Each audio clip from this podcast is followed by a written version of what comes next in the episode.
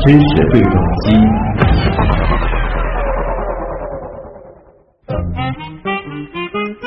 欢迎回到正在直播当中的新闻实验室。刚过去的这个周末啊，暑期的一部热播剧《延禧攻略》终于是迎来了大结局。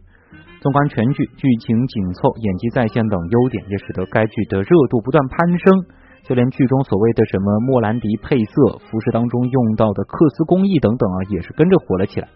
不过呢，很多网友提出啊，在服装、道具等细节上下了很功夫的《延禧攻略》。剧情当中呢，还是出现了古装电视剧中常犯的所谓伪科学错误。今天的知识对撞机呢，我们就追完剧的时候和大家一起来盘一盘。比如说啊，这里边有很多啊所谓中草药的梗，像是女主角魏璎珞还是宫女的时候，听说高贵妃因为嫉妒于贵人怀有身孕啊，就送枇杷膏给于贵人治咳嗽，但实际上呢是想害她流产。太医检验之后呢，却并没有在枇杷膏中发现毒药。魏璎珞呢，因此是提出了枇杷老叶没有毒，但是枇杷新叶有毒的论据。这话呢，是坐实了高贵妃陷害的诡计。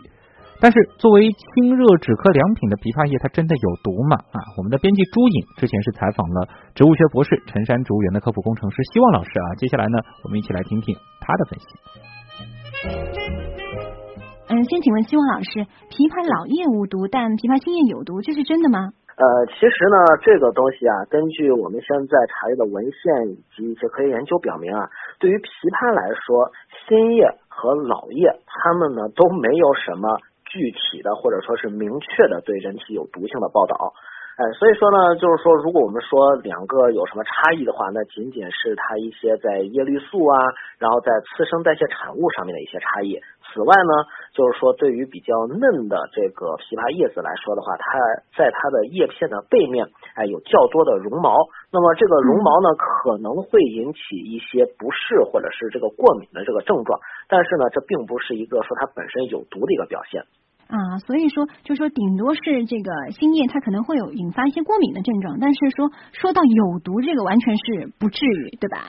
对，是的，因为如果我们说一般说这个有毒啊，是指啊这个我们是指这个物质里面含有一些那么对这个人体的生理机能起到毒性的物质。那么现在呢，从我们科学研究的角度来说，并没有发现含有大量这样的物质，哎，那个剂量也是不够的。所以说呢，就是说对于比较新叶和老叶来说的话，它们并没有毒性上面的差异。嗯，那我想再问一下希望老师，那枇杷它是不是嗯，除了这个新叶和老叶之外，它有没有可能某一部分还是是有毒的？还是说，哎，整个枇杷我可能从叶子啊、果实啊等等来看，它都是无毒的？呃，这个是我要说明一点，就是说呢，枇杷的叶片没有什么毒性，但是呢，枇杷啊，它的果实里面的种子却是有明显的毒性的，这个也是被科学证实的。为什么呢？因为枇杷呀，它是蔷薇科植物，那么对于蔷薇科植物来说，它有一个共同的特征，就是它的种子内会累积氢苷，哎，氢化物氢苷这种成分。那么这种氢苷呢，在进入人体消化道之后呢，会被酸性的环境所分解，然后呢产生氢化物。那么这个呢，的确是有毒性的。所以说呢，呃，有时候呢，我们会经常听说吃樱桃、吃苹果的时候。不要吃它的核，这就是因为呢，苹果的籽啊，然后呢，还有这个樱桃的核啊，它里面都是含有氢苷成分的。那么枇杷它也不例外，枇杷它的种子里面也是含有氢苷的，而且呢，的确有因为人们误食枇杷的种子而导致中毒的报道，这个是有的。所以说呢，对于这个枇杷的种子来说，它的确是有毒的。哎，我们在吃枇杷的时候，不要把它的核吃下去。啊，就是您说的，就是说平时我们吃枇杷嘛，这个果肉吃完了之后，当中那个核还挺大的，就是那个核不能够吞下去，对吧？千万不能对核不能吃，不要觉得核挺大，好像有点什么滑头可以吃掉啊，不要吃它，因为你如果咬破之后会感到一股苦味，嗯，那么这个苦味呢，其实就是清肝它的这个味道。如果感到这个苦味的话，一定不要吃了，赶快吐掉，赶快漱口。啊，好的，所以和剧中的这个不同的是，哎，其实叶子不管老叶新叶都是没毒的，反而是枇杷当中的这个果核，我们千万不能够吞下去，对吧？哎，是的。好，那我们说到枇杷这个肯定是一个止咳的这个良药。那么，比如说止咳的话，我们是用枇杷新叶、老叶都可以吗？煮水的话？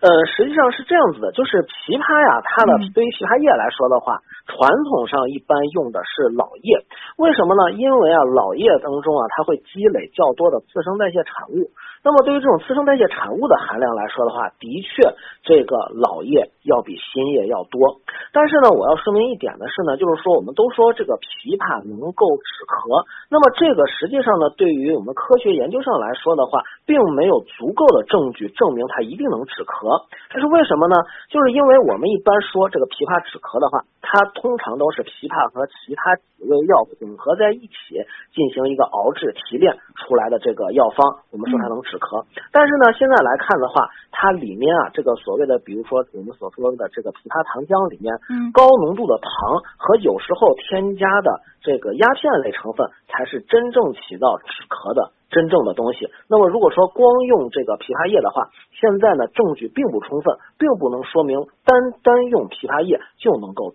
进行止咳。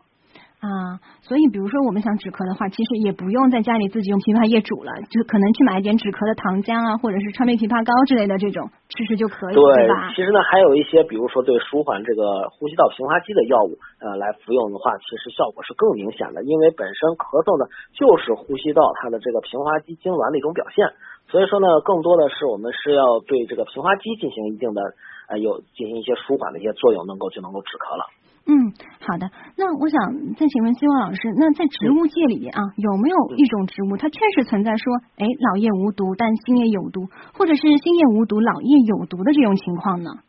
呃，这个情况呢是有的。那么还是我刚才说的，就是说这种次生代谢产物累积的情况，那会导致它里面一些毒性成分它的含量的不同。那么首先呢，如果说这个有毒无毒的变化，那么首先呢是这个植物。本身它会产生有毒物质，哎，这个是它有毒无毒的这个前提。那么对于一些植物来说，呃，它的确可能会发生在不同的生理时期，它们叶片内累积的次生代谢产物含量发生这个变化，的确是有这样的差异的。那么比如说对于这个一些呃，比如说这个。嗯，毒芹来说，它的叶片内含有毒芹碱，哎，这个呢的确是种有毒的。但是呢，这种毒芹碱呢，通常是在幼嫩的时候它含量比较高，但是如果等这个叶子枯黄之后呢，这个毒芹碱的成分那么就会减少，那么所以说它的毒性就下降了。那么这个是毒性下降的情况。嗯，那还有电视剧中有个片段啊，就是皇上邀请各位亲王贝勒办茶宴，亲王们称啊，称赞这个梅花松石佛手皆为清雅之物，实在是妙。而旁边的和亲王却说啊，听说佛手和松石在一起会中毒。那我就想，先请希望老师能不能给我们介绍一下松石和佛手它们各自的属性？那这两样东西放在一起，是真的会中毒吗？呃，是这样的，首先呢，说这个佛手啊，这个佛手这个东西呢，实际上呢，它是一类什么呢？是我们吃的这个橘子啊和柚子的近亲啊，不是我们吃的佛手瓜，佛手瓜是另一种植物。那么这个佛手呢，通常来是做什么呢？因为啊，它跟橘子啊、跟柚子是一类的，所以说呢，它果皮中含有一些挥发油的成分，闻起来是一股什么味儿呢？闻起来是一股柚子味儿啊，或者是橘子味儿。所以说呢，佛手通常是放在这个室内作为一种天然的香薰来用的。那么当然有时候呢，他们也会把这个佛手切片泡茶，然后呢来获得它的那种哎橘子的那种香甜的那种气息。然后呢，对于这个松石来说呢，这个松石啊，实际上，呃，你如果去查的话，是查不到松石这个东西的，能查到是什么呢？是松子。哎，也就是说呢，这个松子茶它是来源于东北和韩国这些地区的。那么他们呢是把这个松子磨成粉，然后呢来泡茶喝。那么这个对于松石来说的话，它的主要成分呢是一些脂肪、蛋白质和少量的淀粉。而对于刚才我说的，对于这个佛手来说的话，它进出的成分呢，主要是少量的有机酸和什么呢？和挥发油啊，油性成分。那么实际上呢，这两类东西啊，松就是松子和佛手放在一起，并不会产生有毒物质。所以说呢，如果我们说把这个佛手和这个松子茶放在一起喝的话，只是气味啊，它的这个味道应该是十分古怪的。但是呢，并不会产生中毒的症状。所以，其实按照孙老师刚才的说法，松子和佛手，其实它们两样东西分开来看都是没有毒的，而放在一起也都是没有毒的。对，放在一起是没有毒的。好，那有没有可能，比如说两样东西它本身都是没有毒的，但是混在一起，哎，就会产生毒性了呢？这个东西呢，怎么说呢？就是说，在我们啊，在我们通常吃的这个食品啊、饮品当中，嗯，哎，是有这样一点的，就是两个没有毒性的东西放在一起是不会天生的产生毒性的。哎，这是对于食品来说的。当然了，如果你说这个化工产品啊，对于这种化学物质来说，其他的这种化工产品，化学实验上两种无毒的物质放在一起，有可能产生有毒的物质，这个是哎，这个是可能发生的。但是呢，对于我们所吃的这个食品来说，因为食品中的成分也就那几大类营养素，包括水、糖类、蛋白质、核酸。对不对？然后还有一些维生素、矿物质。那么这些物质呢，通常来说，把它们混合在一起，是如果它们之前就没有毒的话，混合在一起也不会产生毒性。那么对于一些次生代谢产物来说的话，哎，也不会说呃两种物质无毒混在一起就有毒症状。这种现象在食品当中是不会发生的。那么有一个现象是值得注意的，是什么呢？就是说啊，一些吃的这个蘑菇和酒是不能同时吃的。但是呢，这个并不是因为酒没有毒，蘑菇没有毒，混在一起产生毒性了，而是酒精本身就是一种有毒的物质。而蘑菇啊，比如说一些蘑菇，比如说我们常吃的这个鸡腿菇，那么这种蘑菇里面含有的物质呢，能够抑制人体内对酒精的代谢，哎，所以说呢，相当于加重了这个酒精原有的毒性，哎，所以会导致一些我们叫做双硫仑反应的这种反应。哎，所以说呢，呃，对于蘑菇和酒同时来同同时吃来说的话，并不是因为呃酒和蘑菇没有毒混在一起产生毒性，而是因为酒本身就有毒性，只不过呢蘑菇增强了酒精的毒性而已。好，谢谢希望老师今天给我们带来的介绍。这里是正在播出当中的新闻实验室啊，之后呢继续来聊《延禧攻略》当中犯过的那些伪科学错误。牛顿把三棱镜放在阳光下。把阳光的本质告诉世人。卢瑟福在实验中利用金箔建立了原子的有核模型。达尔文通过对兰花的实验参透了自然选择的奥秘。自然的奥秘往往隐藏在平凡之下。新闻的魅力也不仅只有事实本身。周一到周五每晚二十点到二十一点，东广新闻台新闻实验室，一起从新闻里长知识。知识对撞机，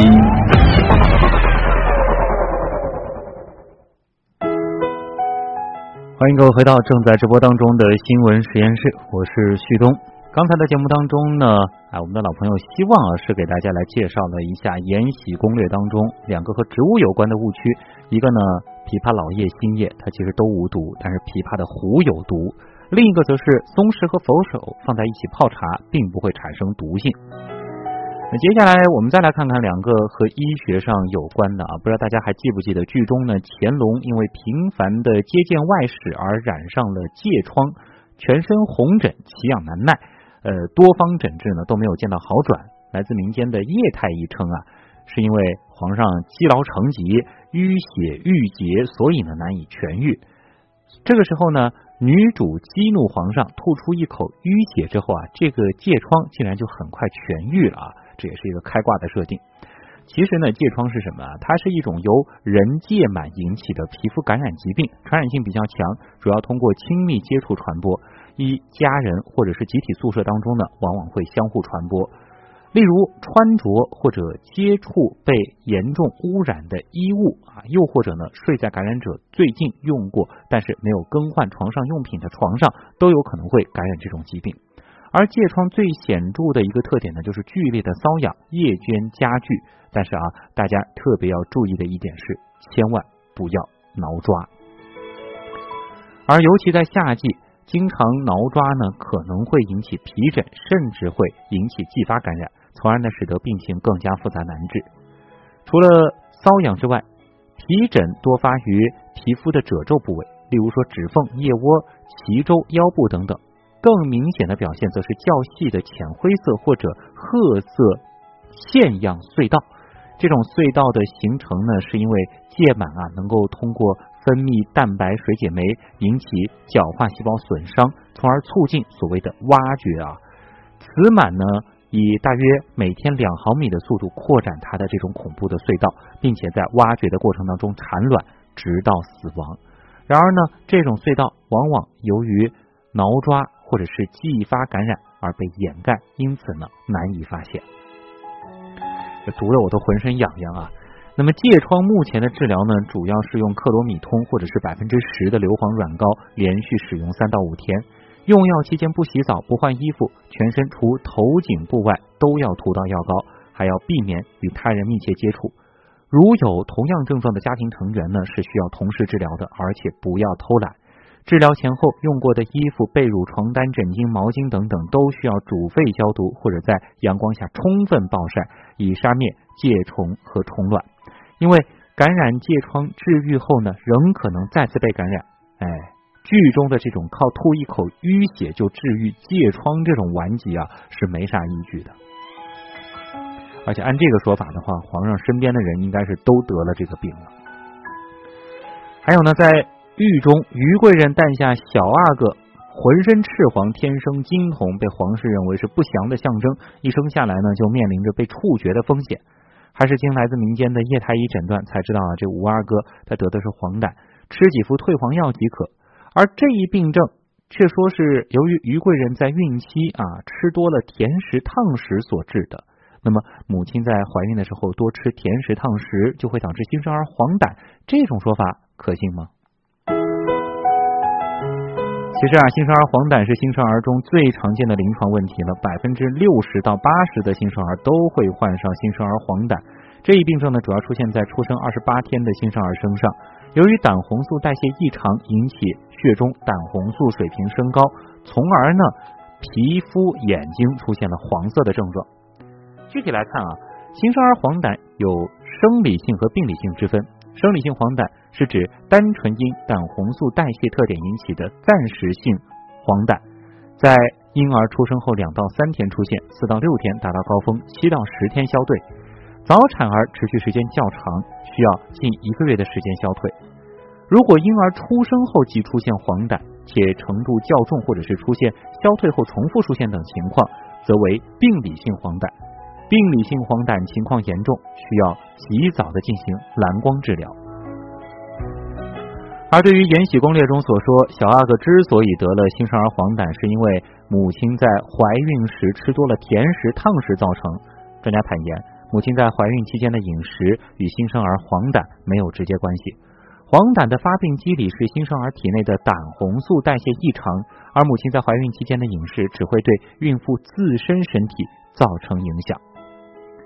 专家提醒啊，虽然新生儿黄疸的发生率很高，但是多数胆红素脑病呢是可以预防的，所以呢要做好坚持母乳喂养，出生后的规范监测评估，出院后的随访和监测，以便适时干预，做到早发现、早期诊断、早期治疗，就不至于发生严重的后果了。最后再来说一个啊。这个电视剧当中挺经典的一幕，那就是魏璎珞雷劈玉太妃这一段。剧中呢，女主角终于找到了杀害姐姐的凶手玉太妃，而她报仇的方式是不断口中念着替天行道，严惩恶人，然后说时快那时迟，天上突然一个雷劈下来，玉太妃呢就给劈死了。虽然剧中没有明确说明，但是根据原著和网友的推断，魏璎珞呢可能暗中在玉太妃的房间。外是罩了一层金属丝网，以便把雷引到玉太妃的房间。那请问这样的做法到底有没有科学依据呢？我们马上来连线啊，我们的老朋友上海市气象局的首席副官乌瑞啊，之前呢他也是接受了我们编辑朱颖的采访。首先想先请问吴老师的是，就是去书的说法到底靠谱吗？如果天上打雷的时候，我正巧站在一扇铁丝网的面前，那岂不是很容易被击中吗？嗯，呃，这个应该说呢，我觉得就是这个有点夸张啊，因为雷电本来呃对这个人的或者对这种建筑物的攻击它是有概率的，并不是说就是说可能是比如说比较频繁的打雷，那当然是危险比较大了，对吧？就是因为从雷电的角度来说呢，雷电是分为直击雷、还有电磁脉冲、球形雷和云闪四种啊，像直击雷和球形这个雷呢，对人和建筑呢会产生非常大的危害，而像这种就是电磁脉冲啊和这个云闪呢，一般都是在空中，它而且呢，往往影响的是电子设备了。那直击雷呢，因为它是在这个，就我们刚才如果说是那个像《延禧攻略》里面讲到的这种情况啊，这个我我猜测可能就是主要是在这个直击雷的这种呃范畴里面。这个直击雷呢，它是就是在云体里面是聚集很多的电荷，然后大量的电荷呢要找到一个通道来这个释放啊，所以有的时候呢，它可能人或者是建筑物或者铁塔或者是一些金属的东西都可能会成为这个电荷这个释放的一个通道了。然后就是说，当然就是如果说它有一个电金属的这种这个罩子呢，确实是。容易会引雷啊，引雷，但是这个也是建立在就是这个雷电相对就是已经在这个附近了啊，就是它也不可能说是呃非常远的地方它就能把这个雷给引过来，对吧？它就可能是在一个一定的范围里面，就像可能这个电流它总是会寻找一个呃这个释放的渠道啊，这个通道，然后可能正好这边如果有一个金属物的话，那就比较麻烦了。包括它可能有的时候就是不用金属物，它可能就是一个人在站在那里，它也会。就是这个这个被被雷打到了，当然就是说，如果说就是我觉得就是这个这个这种概率呢还是比较小的。就是如果说他只是做了一个金属网罩，而且这个金属网罩是一直放在某一个地方的，对吧？它不是说因为如果雷雨天来了，它是可以移动或者说怎么样的，对吧？或者他身上穿的这个衣服是有金属的，或者怎么样，他把它引出去，然后在这个雷电的。这个影响之下，它可能会被被打到，对吧？当然，我觉得就是因为可能古代像那个房子呢，基本上都是平房，对吧？对对对。而且可能古代的外面啊，我觉得就是这个也建立在外面。它如果说它这个，比如说它的这个呃有有这种金属的杆子啊，或者说有些其他金属的东西啊，这个雷就不容易会到。就是比如说像这个人的身上某一个地方去了，对某一个地方去了，所以就是因为它毕竟是在房子的这个附近嘛，对吧？也可能会其被其他的这这个金属的东西可能会被呃这个就是释放走啊，而不是在这个这个就是住在这个地方，所以这个呢，我觉得这种也就是小说情节了，就是而且可能这个也太巧了一点，对吧？就正好在这个雷发生的时候。他正好出去，对吧？这个确实是有几个这种概率，这个很小的概率都放在一起的。嗯嗯，那按照您前面说的啊，我们这个打雷可能它有三种不同的类型，对吧？那么比如说像我们城市里的话，像上海一到夏天的时候，就常常是雷电啊、暴雨啊，预警是齐发的。那么就想请问一下吴老师，像在这种天气的情况下，这您说的这三种类型的这个雷电，哪一种是在上海比较常见的？那我们如果遇到这种天气的话，该如何避免被雷电击中呢？嗯，应该是就是我们其实上海比较常见，还是以云闪为主啦。云闪就是说其实是不太接地的，但我们说的直击雷呢，它就是可能是接地的，接地的，就这些呢是我们可能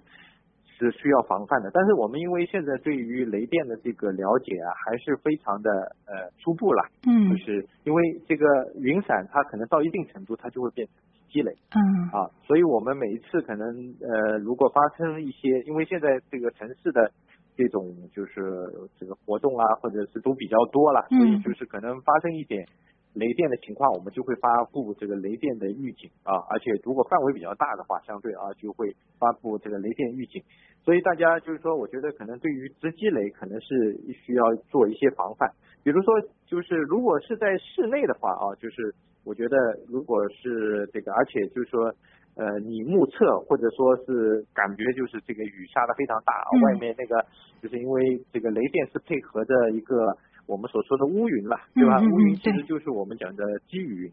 对吧？积雨云其实是一个呃非常强的一些天气系统所形成的，所以这个。如果你看这个附近啊，这个乌云也比较密布啊，然后雨又下的非常大，然后电闪雷鸣的，那这个时候呢，可能我觉得就是大家一定要注意，就是把这个电子设备要关掉啊，千万就如果说现在因为一般也不太用呃电视机的室外天线，可能在这种郊区啊，可能还会有。这个。室外天线的肯定是不要用了，然后它因为这个就像刚才我们讲到《延禧攻略》的那个部分，是它容易会引雷，然后一下子它就会可能雷电就会顺着这个电视天线啊，它会呃进入室内，然后把这个电器啊或者说人身的安全啊都会？对产生一些威胁啊。还有呢，就是要把这个像这种家用电器啊，尽量把它都关闭掉啊，拔掉一些电源插口，因为这个电源线它是放在外面的啊，因为万一雷电它击中了，那也可能会产生一些伤亡啊或者这个财产的损失。呃，还有呢，就是像这种就是这个我们的这个自来水管啊，金属水管啊，或者是一些这个呃下水的通道啊，上下水的通道啊。都可以，都都都要小心，就尽量不要用这个电话、啊手机啊，因为这些都容易。就是以前也发生过，就是比如说在在还在这个窗口在打打打手机，电话也很，对对对，也也是非常，其实非常危险。还有嘛，就是对比较危险。还有就像这种，就是关好门窗啊，不要这个像游泳啊、打球啊，这个户外的这些活动啊。还有就是像这种。就是像我们现在可能也有这个像这种浇花啊，或者是就不要再再在外面那个，比如说跟水有关了，对吧？嗯嗯。因为这个容易，因为水是本来就是导电的嘛，嗯，对吧？所以呃，这个是一个情况。另外呢，如果在室外啊，你不在室内，你在室外的话呢，就可能马上我们要进入一个最好是进入一个避雷装置。现在大家大大部分的建筑都有避雷装置了，然后这个建筑物里面，而不是要进入那些假设就是我们。呃，就是如果说是正好是出去游玩啊，可能看到一些小的这种棚户啊，小的草棚啊，那时候那个千万不要进去，就是可能避雷啊，会是比较反而是会非常危险的啊。嗯，他可能都没有装那些避雷的设施，对吧？对他没有装避雷的设施，所以很容易就是因为又是这个很容易潮湿嘛，嗯，所以这个如果被雷打到了，它就很容易就是呃传导这种很强的电流，嗯。还有就是像要远离那种烟囱啊、铁塔啊、电线杆啊这些地方，不要去避雨，千万不要避雨啊，因为这个很容易它会传导这个雷电的这种强电流。还有就是像我们刚才其实也讲到了，就是像这种这个呃金属的伞啊，金属的伞最好不要用，最好是那个你肯定不要最好不要行进了，对吧？或者是正好是扛着那些呃，或者是手里拿着这种金属类的东西啊，那都要。特别比较长的这些东西，对，特别要注意，而且就是最好是不要骑像自行车啊什么，但这些都是有金属的部分的。然后如果说是这个，其实车里面呢是可以躲的，可以躲的啊，就是因为车的外壳呢它是有电，但是就是我们车内呢，其实它是这个电流它会直接引向这个地下。嗯。啊，轮子是橡胶的是吧？所以它对对对对，就是你这个车里面的一般的，就是来说就是。它这个本来就是现在的车都会做的，就是可能这个电流不太会就引进来的啊。还有就是像这种大树底下，那肯定也不要千万不要也不要去不要去躲躲躲雨。然后那个如果实在是很空旷的地方，那最好就是这个双脚并拢，这个两两手抱，就是双手抱膝呢，就地蹲下，越低越好。就是因为它只要如果是这个。有高处的那些就是引引引雷的东西啊，它就很就就不会不会就是来影响到你了。但是尽量我觉得就是可以呃，其实就是说要躲到室内去啊，就是说如果也是有有这个室内的这种情况。是可以的，就是按照穆老师刚才前面说的啊，其实如果你当时雷电发生的时候在室外，那么首先你肯定先找那些比较新的建筑，它肯定是有避雷装置的，先进去躲一躲，对吧？嗯。那么如果实在没办法了，我在室外空旷的地方，那么就像您前面说的，我就蹲下来，尽量降低自己的重心。那么如果真的是雷电发生的时候，有可能他就先去导雷导到就是相对比较高的这个地方了，也不会击中人，对吧？嗯，然后另外一个是，就是手上尽量不要去拿一些金属的物件，增加这个可能被雷电击中的这个概率。触碰那些金属的物件，对。嗯，好的，好的，好，谢谢吴老师的介绍。哎，最后呢，再做个提醒啊，当下很多的热播剧或者是小说当中都会出现各种各样所谓的常识啊，有很多呢其实都不靠谱。比如说啊，被毒蛇咬伤这个情节经常出现吧？电视剧当中呢，经常用嘴吸出毒液，这其实不科学。如果施救者口腔内有伤口，或者不小心误服毒液，反而容易间接中毒。对于类似剧情和做法呢，请大家一定要先询问医师或者是专业人士的建议，不要盲目去模仿剧中行为。这样的电视剧呢，哎，其实图个乐就可以了。